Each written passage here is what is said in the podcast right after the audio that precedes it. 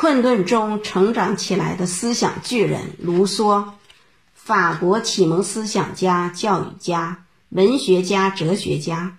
他一生著述颇丰，多部经典巨著的发表在社会上引起巨大反响，震动了欧洲乃至全世界。卢梭的父亲是一个钟表匠，母亲在他出生后没几天就去世了。家里很穷，但爱读书的母亲却给卢梭留下了很多书，有哲学方面的，有历史方面的，更多的是小说、诗歌等文学作品。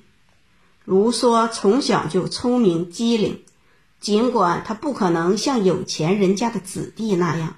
受到系统的教育，但爱读书的习惯使他成了一个拥有丰富知识的人。卢梭从五岁开始就大量读书，贫穷但可亲的父亲对儿子这一读书嗜好感到倍感欣慰。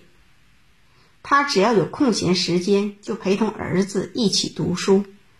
有了父亲的陪伴，卢梭读起书来更加如痴如醉。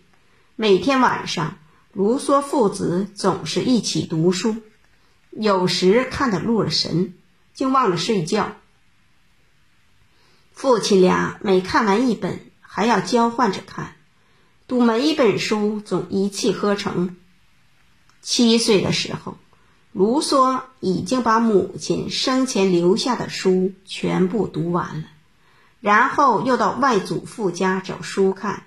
他从外祖父那搬来的书，多是些充满知识和蕴含深刻思想的书，比如《世界通史讲话》《名人传》和《宇宙万象解说》等等。除了读书外，卢梭还有一个爱好，就是音乐。读书使卢梭获得了很多知识，也养成了爱思考、追求真理的习惯。音乐又使他的情感十分丰富，富于联想。这两大嗜好使卢梭终生受益，使得后来成为历史上的杰出人物。卢梭自十二岁开始自谋生计，做过仆人、学徒兼杂役。十五岁时，因不堪忍受东家的粗暴待遇，他外出流浪。后来被德瓦朗夫人收留，替他代管家务。这期间，卢梭刻苦自学，为获取渊博的知识奠定了稳固的基础。中途，卢梭曾几次出走，还到过巴黎，因不愿再当奴仆，最后又返回到德瓦朗夫人身边。一七四一年。卢梭再次前往巴黎，这次他带着一种自己新发明的音乐记谱法——数字记谱法。原以为这会引起一场音乐革命，但他只是从法兰西学院得到了口头上的鼓励。穷困潦倒的卢梭在巴黎只得靠替人抄写乐谱、教授音乐和给贵妇人充当秘书为生。这期间，卢梭结识了著名的思想家、学者狄德罗以及孔迪亚克等人，他们对卢梭产生了很大的影响。一七四三年，卢梭任驻意大利使馆秘书的职位，不久被大使赶回巴黎。这时，他应狄德罗之邀，给《百科全书》撰写音乐方面的文稿。在狄德罗的鼓励下，1749年10月，卢梭以论文《科学和艺术的进步对改良风俗是否有益》参加地荣学院的征文，得以中选。这是卢梭在法国名声大振。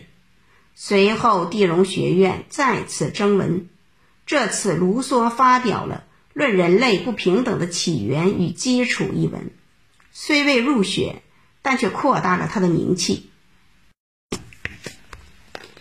一七五二年，卢梭创作的歌剧《乡村教师在巴黎首演，获得了极大的成功。